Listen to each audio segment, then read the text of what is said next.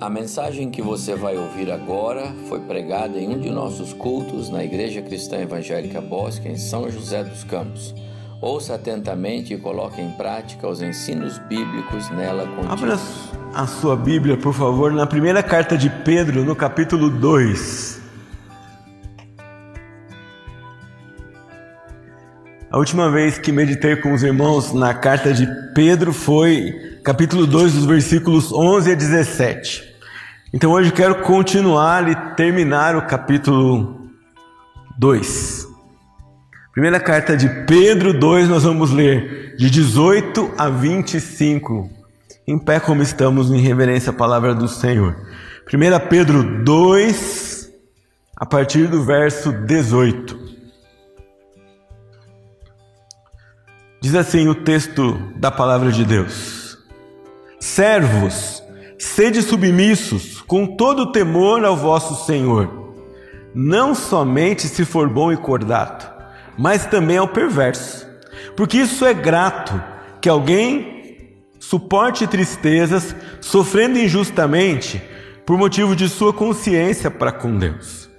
Pois que glória há se pecando e sendo esbofeteados por isso, o suportais com paciência? Se, entretanto, quando praticais o bem, sois igualmente afligidos e o suportais com paciência, isto é grato a Deus. Porquanto para isto mesmo foste chamados, pois que também Cristo sofreu em vosso lugar, deixando-vos exemplo para seguirdes os seus passos, o qual não cometeu pecado, nem dono algum se achou em sua boca pois ele, quando ultrajado, não revidava com ultraje. Quando maltratado, não fazia ameaças, mas entregava-se àquele que julga retamente, carregando ele mesmo em seu corpo, sobre o madeiro, os nossos pecados, para que nós, mortos para os pecados, vivamos para a justiça. Por suas chagas fostes sarados. Porque estáveis desgarrados como ovelhas, agora, porém, vos convertestes ao pastor e bispo da vossa alma. Amém. Os irmãos podem se assentar.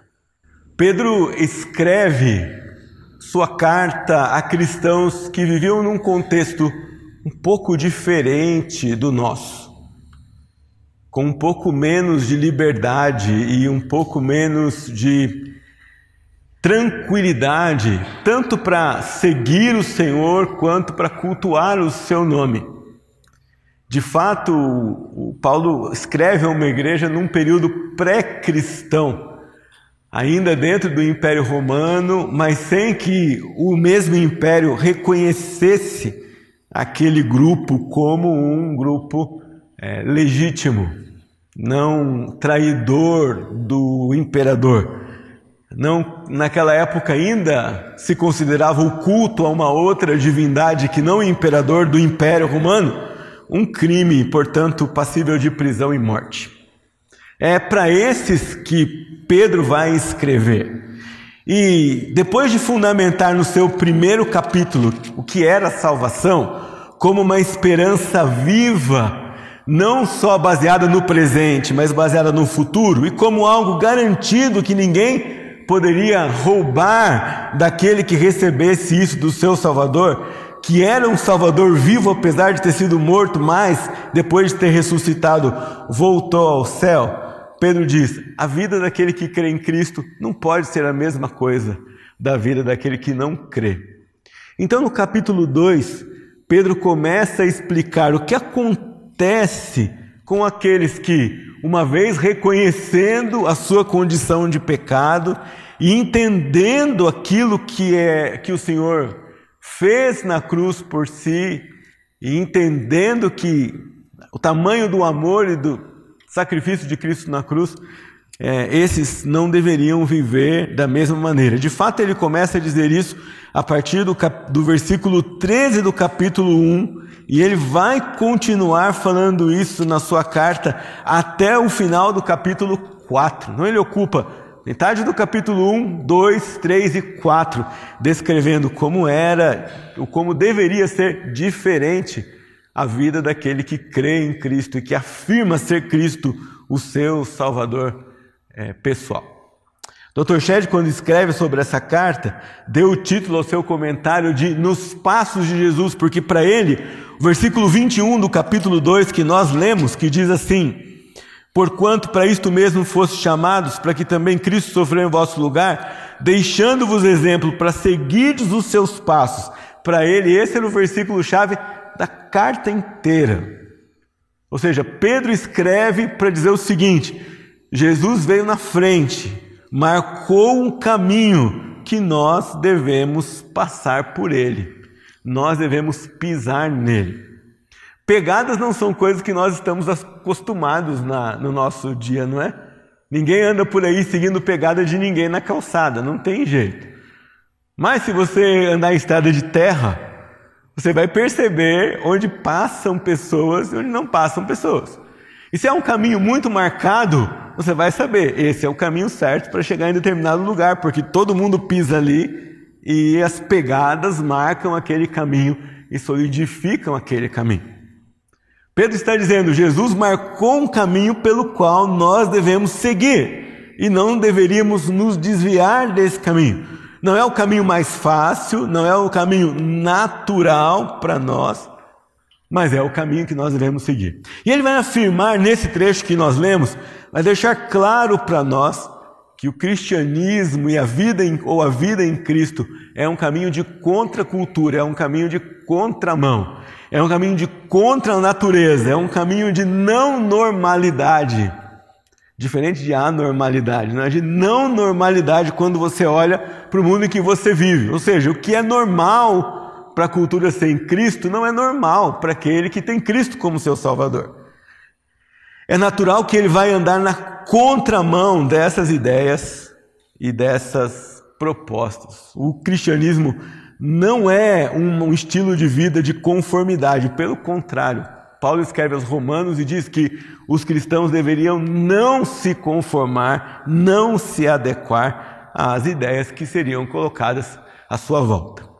No capítulo, no início do capítulo 2, os primeiros três versículos, Pedro diz assim: Despojando-vos, porém, de toda maldade e dolo, de hipocrisias e invejas, de toda sorte de maledicências, desejai ardentemente, como crianças recém-nascidas, o genuíno leite espiritual, para que por ele vos seja dado crescimento para a salvação, se é que já tens a experiência que o Senhor é bondoso. Ele diz: Olha, se você entende que o Senhor é bom, e se você entende a salvação em Cristo, então você vai tomar uma atitude. Qual é essa atitude? Despojar-se de tudo aquilo que é próprio da natureza humana e se revestir daquilo que é vontade de Deus, dos passos desse Cristo, genuíno leite espiritual. Não, não combina, não cabe numa ideia bíblica alguém que decide seguir a Cristo e continua andando longe dele. Alguém que decide seguir a Cristo e, ao invés de seguir as pegadas de Jesus, resolve seguir o caminho contrário de Jesus. É isso que Pedro quer dizer aqui, se é que já tem a experiência de que ele é bondoso. Não é uma questão de dúvida a respeito do que Deus fez, mas é de dúvida a respeito se a de a pessoa que não segue as pegadas de Jesus realmente tomou uma decisão de segui-lo. Pedro continua contrastando isso quando, no conhecido texto que nós já sabemos de cor, ele diz: Vocês são raça eleita, sacerdócio real, nação santa. E ele vai dizer: A fim de proclamar as virtudes daquele que vos chamou das trevas para a sua maravilhosa luz, a mudança de vida. Há aqui um caminho, há um transporte da pessoa de um lado para outro completamente diferente. E no final desse texto ele diz: Vocês que não eram povo, agora são povo, vocês não tinham alcançado misericórdia, agora alcançaram misericórdia. Ele, um pouquinho mais para frente, ainda no capítulo 2, chama os crentes de peregrinos e forasteiros. Que são peregrinos e forasteiros? São gente que não coadunam da cultura do lugar onde vivem. Eles não são dali, eles não cresceram ali, eles não nasceram ali, eles estão peregrinando por ali. Ali não é a pátria em que eles vão permanecer. Nem cresceram, nem vão permanecer ali, estão de passagem, é uma condição temporária. E ele diz: Eu exorto vocês que são peregrinos a vos abstedes das paixões carnais que fazem guerra contra a alma. Capítulo 3, ele vai dizer: Seja, porém, o interior do coração unido ao incorruptível traje de um espírito manso e tranquilo, que é de grande valor diante de Deus. Capítulo 3, ele vai falar: Finalmente, sede todos de igual ânimo, compadecidos, fraternalmente amigos, misericordiosos, humildes, não pagando mal, mal por mal ou injúria por injúria, antes, pelo contrário, bem dizendo, pois para isto mesmos fossem chamados, a fim de receberdes bênção por herança. Versículo muito conhecido, 1 Pedro 3,15: Antes santificai a Cristo como Senhor em vosso coração, estando preparados para responder a todo aquele que pedir a razão da esperança que você está em vós, está dentro de um contexto de contraste. Ou seja, se vocês forem pressionados a não amar e a praticar o mal, não façam isso. Façam o contrário, Pedro vai dizer. E se alguém perguntar para vocês, por que é que vocês estão fazendo o contrário? Vocês estarão prontos para falar a razão da esperança que há em vocês, que é Cristo Jesus. Então não é só uma questão do capítulo 2. Pedro, na carta inteira, vai deixar claro para nós: a vida daquele que segue a Cristo é uma vida de contracultura. É uma vida de quebra de paradigmas, é uma vida de andar na contramão, é uma vida de não ceder às ideias erradas que estão à sua volta. De vez em quando, quando a gente trata do assunto de mundanismo, somos tentados a nos apegar às coisas externas ou aos rituais, mas nos esquecemos que a pior forma de mundanismo que pode entrar no meio do povo de Deus e pode quebrar a comunhão do povo de Deus é o mundanismo das ideias. Aquelas coisas que entram na mente e no coração do crente que ele não percebe. Aquelas convicções erradas, aquelas meia mentiras. Meia mentiras são mais perigosas do que mentiras inteiras, porque elas, de certa forma, tornam insensível a sua capacidade de discernir e de notar que se trata de algo que não é verdadeiro, não está na palavra de Deus, portanto, não deveria ser acalentado no nosso coração é, em nenhum momento. Se você ler o texto de novo que nós lemos aqui, 2 Pedro 2, de 18 a 25, com atenção aos olhos daqui, daquilo que você ouve hoje, se você ler esse texto para alguém que não crê em Cristo como Salvador, ele vai dizer para vocês: é impossível isso.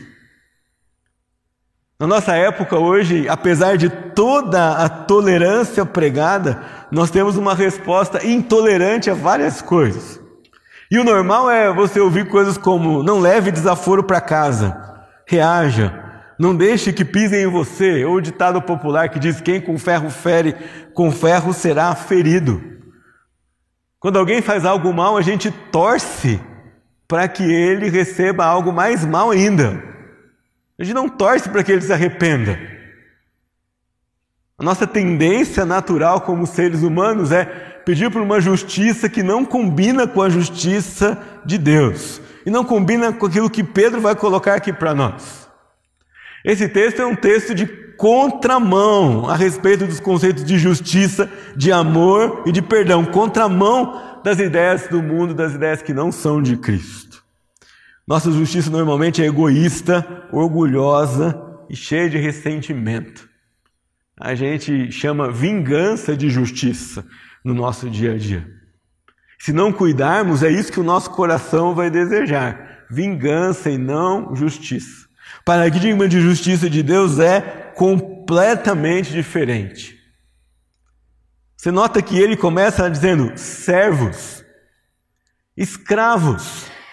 E alguém pode falar, puxa, mas que absurdo falar com os escravos na Bíblia e dizer que eles ainda têm que ser submissos e obedientes para o Senhor deles, independente do caráter do Senhor deles, porque é isso que Pedro disse. Servos, sejam submissos ao seu Senhor, não só aos bons, mas ao perverso também. Pedro fala aqui com cristãos na condição de servo, provavelmente escravos de senhores que não eram cristãos. Pedro fala aqui para gente que vive debaixo de uma situação de submissão. E o que ele aconselha a esses escravos não é assim: fujam da casa do seu escravo por amor do seu dono, por amor a Jesus. Nem diz assim para eles: espere o um momento que o seu dono estiver distraído e mate o seu dono porque é injusto ter escravos ah, e resolva todo esse problema. Pedro não fala: se juntem aí, vamos fazer uma rebelião e vamos acabar com todo esse assunto aqui no, no contexto do Império Romano. Não, ele diz o contrário, ele diz o jeito que Jesus escolhe para mudar realidades, mudar vidas e mudar pessoas é pela submissão a Deus em primeiro lugar, vivendo da maneira que Jesus vivia e não da maneira que nós achamos que devemos viver ou que nos parece mais lógica e justa. Você precisa fazer uma diferença quando você lê escravo aqui, porque nenhum de nós aqui conviveu com escravidão. Tudo que a gente sabe pelos livros que nos mostraram, e escravidão em Roma era bem diferente da escravidão que nós temos acesso ao nosso, aos nossos, nossa realidade aqui. Esses escravos a quem Pedro se dirige eram os escravos de dentro da casa. Eles eram homens que moravam num compartimento reservado para si na casa dos seus senhores. Moravam no, na, no andar de cima da casa eram tratados como pessoas da própria família, às vezes criavam os filhos do seu senhor, é, vestiam roupas dignas e recebiam todo o sustento, comida e abrigo dos seus senhores. Não eram, não tinham tratamento inferior aos outros homens livres ou aqueles que ganhavam a vida livremente na, na rua com suas profissões de artesão ou de, de agricultor. Sêneca uma vez declarou que no Senado foi introduzida uma lei de que os escravos deveriam ter um tipo de roupa distinto, porque na verdade, quando eles andavam pela rua, não era possível saber se eles eram escravos, se eles eram gente livre, porque não havia essa diferença marcada nesse momento naquela sociedade. Claro, isso tudo não justifica a escravidão, mas a gente precisa fazer diferença entre a escravidão que nós conhecemos e essa daqui, e a ordem que esses cristãos recebem de Pedro de testemunhar aos seus senhores, sendo submissos a eles, mesmo quando eles fossem injustos. Esse conceito de justiça não cabe no nosso coração natural. Não cabe na nossa mente, não cabe no nosso jeito é, de ver essas coisas. Para nós, justiça é pegar aquele que é mal e puni-lo de alguma forma. De uma forma que satisfaça o ódio que está no, está no nosso coração quando essa pessoa nos fere. Mas Pedro vai dizer o seguinte: vocês têm um outro paradigma, que é o paradigma de Jesus. E Jesus sofreu sem merecer. Ele vai descrever nos versículos 21 a 25. Ele vai dizer: é para isso que vocês foram chamados. Para isso o quê? Para viver a vida de Cristo para suportar sofrimento injusto com paciência. Cuidado que que Pedro está dizendo aqui não é que você deve olhar uma circunstância e dizer assim, oba, sofrimento à vista, eu vou lá, eu vou sofrer, que legal. Não é isso que ele está dizendo. Ele está dizendo que quando o sofrimento injusto for inevitável na sua vida e ele se apresentar diante de você, você deve encará-lo com paciência, assim como Jesus o fez, e por causa daquilo que, que Jesus fez. Diz o texto que Jesus não revidava quando foi ultrajado. E se tem alguém que não merecia o traje na sua vida por nada, era o Senhor Jesus. Alguém dizia aqui que ele não pagava na mesma moeda. Pedro explicava aqui que ele não tentava fazer ameaças, nem vingar-se, nem retribuir nada por si mesmo. Antes se entregava, diz o texto, se entregava àquele que julga retamente. Confiava naquilo que o Senhor ia fazer. Se não fosse Jesus Cristo, você e eu seríamos injustos e inimigos dele, assim como aqueles que cometem injustiças contra os inocentes, assim como aqueles que perseguem os cristãos. Temo que às vezes o tempo vai passando e nós nos esquecemos dessa verdade, não é isso? Se não fosse Cristo, se não fosse Jesus, se não fosse a obra por Ele na cruz, você seria tão mal. e tão corrupto quanto aqueles que você olha e tem vontade que a justiça do céu fosse executada contra eles naquele mesmo momento, da maneira mais cruel possível. Nós só não somos assim porque Cristo tomou a nossa culpa, sofreu inocentemente no nosso lugar, dando a nós um paradigma de vida. Você nunca viu cristãos na Bíblia, na palavra de Deus, se juntarem para expressar ódio por ordem de Jesus Cristo? Nenhum dos apóstolos ensina isso. Não há sequer um versículo na Bíblia que incite a uma reação a impor a fé àqueles que não desejam, aqueles que perseguem os pregadores do Evangelho da Palavra de Deus. Pelo contrário, seguir os passos de Jesus é vencer com mansidão, é vencer com perdão, é livrar-se da vingança, é não lidar com retribuição, é não viver em função de recompensa Diz o texto no primeiro capítulo aqui de Pedro que nós somos salvos para uma esperança viva, incorruptível. Lá no futuro, lá não se corrompe, lá não morre, mas que nesse presente, por algum tempo, nós seríamos contristados por várias tribulações e não deveríamos ficar magoados com isso. Pelo contrário, deveríamos nos alegrar porque estaríamos seguindo os passos de Jesus. Num país livre como o nosso, a Bíblia ensina que em nosso cotidiano de trabalho nós devemos aplicar e defender os princípios de justiça, honestidade, integridade, sensibilidade e consideração. Mas sempre escolhendo para isso o caminho de sermos pacificadores, de sermos conciliadores e de trilharmos o caminho do perdão, da paz da vida e não da oposição impensada que egoisticamente exige os seus direitos a qualquer custo. No entanto, se somos injustiçados por causa do Evangelho, por causa da nossa integridade, do testemunho cristão, se perdemos oportunidade de promoção porque não nos subjugamos a algo que não concordamos em fazer, se somos impedidos de ir por um caminho mais lucrativo porque renunciamos a algo que não agrada ao Senhor Jesus, somos bem-aventurados. E não devemos ficar ressentidos com isso, pelo contrário, devemos nos alegrar, porque andamos na trilha que o nosso Mestre andou. O paradigma do que é justiça, do que é sofrimento, do que é injustiça, de quem merece o que, é quebrado aqui nesse trecho na carta de Pedro. Olha comigo o que ele diz no versículo 19.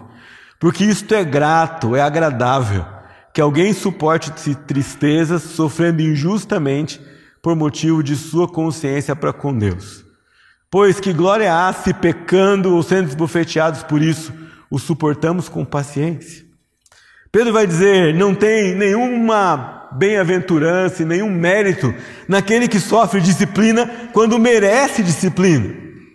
O mérito está naquele que sofre perseguição por causa do nome de Cristo, mesmo que não mereça e suporta assim com paciência. Aqueles que obedecem a Deus nem sempre terão, como consequência de obedecer ao Senhor, bênçãos materiais visíveis, prosperidade e tranquilidade. Isso é uma mentira. Pelo contrário, não há nenhuma promessa assim na Escritura. As promessas que estão na Escritura são de perseverança por causa daquilo que há de vir, são de alegria por causa do que Deus fez no nosso coração, são de paz diante das convicções que nós temos por causa da obra de Cristo, mas não há promessa de liberdade e bonança constante no nosso dia a dia, na nossa vida material ou na vida no mundo enquanto nós trilhamos aqui. Pelo contrário, o evangelho de contracultura. O que se espera é que quando você segue a Jesus, você terá algum conflito e alguma perturbação. Aliás, é de se preocupar se um dia você parar e perceber assim: opa, já não tenho conflito com as ideias dos outros. É, falo com aqueles que me conhecem a Jesus e nós concordamos em tudo. Alguma coisa errada aconteceu. Ou você está insensível à voz da palavra de Deus, ou houve um avivamento local e todo mundo se converteu, o que não é provável, a menos que Deus queira fazer isso. Mas o natural é que na nossa vida cotidiana, e enquanto peregrinamos aqui como cristãos, vamos andar na contramão e vamos andar negando aquilo que o mundo coloca é, diante de nós e vamos andar na contracultura dos sentimentos, das propostas, dos conceitos que são ventilados no mundo. A ressurreição, que é parte da nossa convicção, é motivo de debate para aqueles que não creem. É motivo de discussão para aqueles que não creem. É motivo de afirmação e questionamento, mas para nós é verdade incontestável e nós nunca vamos abrir mão disso. Nós não podemos olhar e desejar recompensas terrenas, de quando em quando esperamos muito dessa vida, e ao esperarmos muito dessa vida, desfrutamos muito pouco da vida de Cristo que há em nós. Acabamos sucumbindo aos tesouros do mundo e admirando pouco e usufruindo pouco dos tesouros do nosso Deus.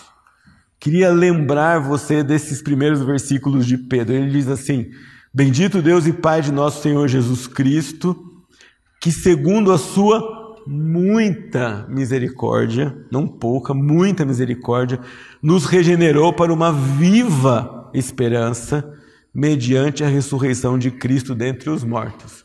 Por causa da vida de Cristo que veio dentre os mortos, nós temos uma esperança viva. Nem a morte nos tira disso, porque um dia a nossa morte física será vencida. O texto que lemos no começo do culto mostra e diz e afirma que Cristo foi apenas o primeiro que ressuscitou. Depois dele, todos aqueles que morrerem em Cristo serão ressuscitados no final dos tempos. E nos fez isso para uma herança incorruptível, sem mácula, reservada no céu para vós outros, que sois guardados pelo poder de Deus mediante a fé, para a salvação preparada para revelar-se no último tempo. O Evangelho é uma vida de contracultura porque segue os passos de Jesus. Aquilo que parece injusto, por amor a Cristo, é enfrentado com alegria e como bênção. Paradigma da vida cristã, outro paradigma da vida cristã também é que nós não vemos e cremos, e esperamos aquilo que não se pode comprovar pelos sentidos humanos. Cremos e esperamos por causa da palavra do nosso Jesus. Quando o cristão suporta dor ou sofrimento injusto, ou aparente injustiça, se comparado com os critérios de justiça humana, deve saber que está fazendo a vontade de Deus. Pedro deixa implícito aqui que quando um crente tem consciência de Deus, Deus dá a ele as forças necessárias para suportar a dor, estende sobre ele a sua graça e a misericórdia. E esse que sofre por causa de Cristo está plenamente consciente de que o Senhor não perdeu o controle da sua situação. E que um dia, no final de todos os tempos, os maus serão julgados. O Senhor colocará um fim em todo sofrimento e a verdade sobre tudo e sobre todos aparecerá. O cristão que segue seu relacionamento com Cristo e que pisa onde Cristo pisou, tenta viver como Cristo viveu, pede um coração igual ao de Cristo, como cantamos hoje à noite, ele tem uma visão mais profunda das realidades da vida, estando bem ou não, sofrendo injustamente ou não. E ele sabe que nem o sofrimento, nem os acertos são frutos de méritos dele. Ele não sofre por causa do que fez, ele não é abençoado por causa do que fez, ele recebe bênção e provação diante de Deus por causa do seu mestre, por causa da vida de Cristo e não por causa da vida da sua própria vida ou de do mérito algum que ele possa buscar em si mesmo. O cristão não pensa em retribuição e recompensa baseados nos seus méritos pessoais, mas ele pensa naquilo que vai receber das mãos do Senhor por causa do seu Salvador.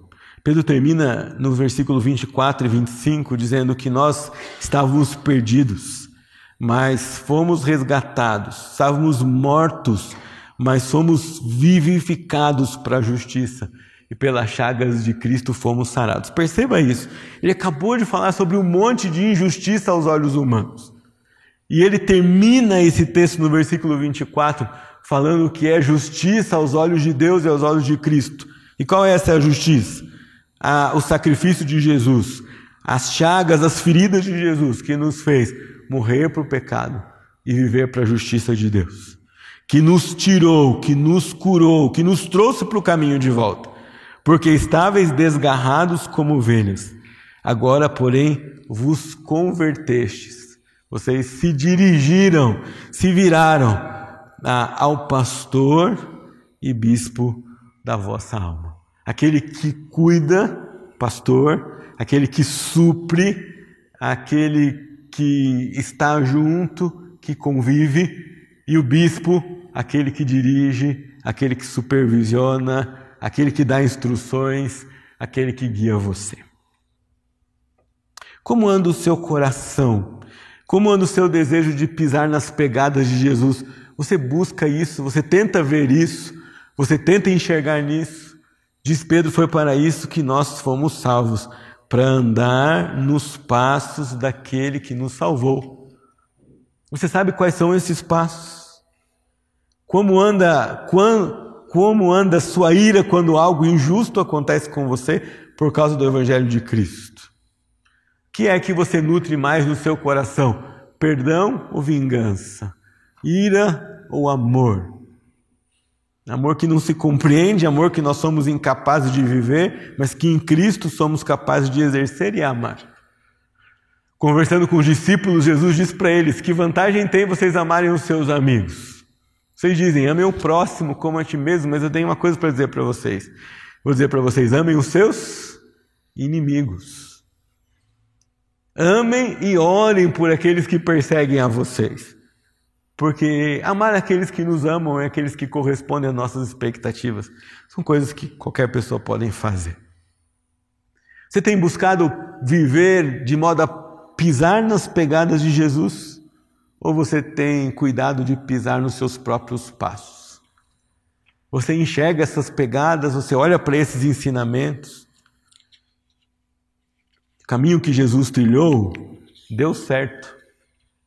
A Bíblia diz que ele foi obediente, ele morreu porque esse era o plano de Deus.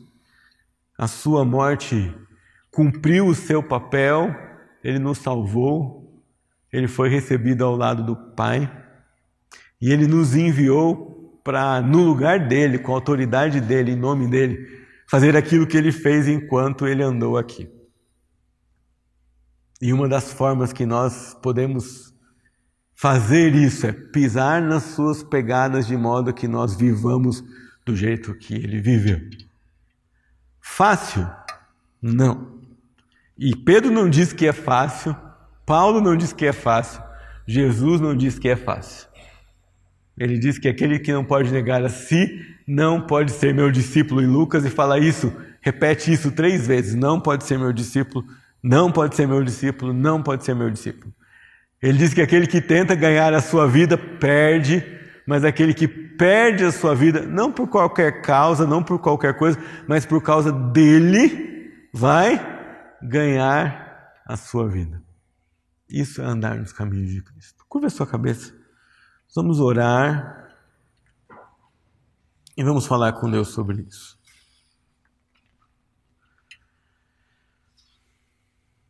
O Senhor conhece, meu Deus, a nossa pequenez, o Senhor conhece a nossa natureza, o Senhor conhece a nossa limitação. O Senhor sabe que muitas vezes nós temos o desejo de fazer o que é certo, mas somos vencidos porque não vigiamos o suficiente, não oramos o suficiente, não passamos tempo suficiente com a tua palavra, somos engolidos por aquilo que não é a vontade do Senhor.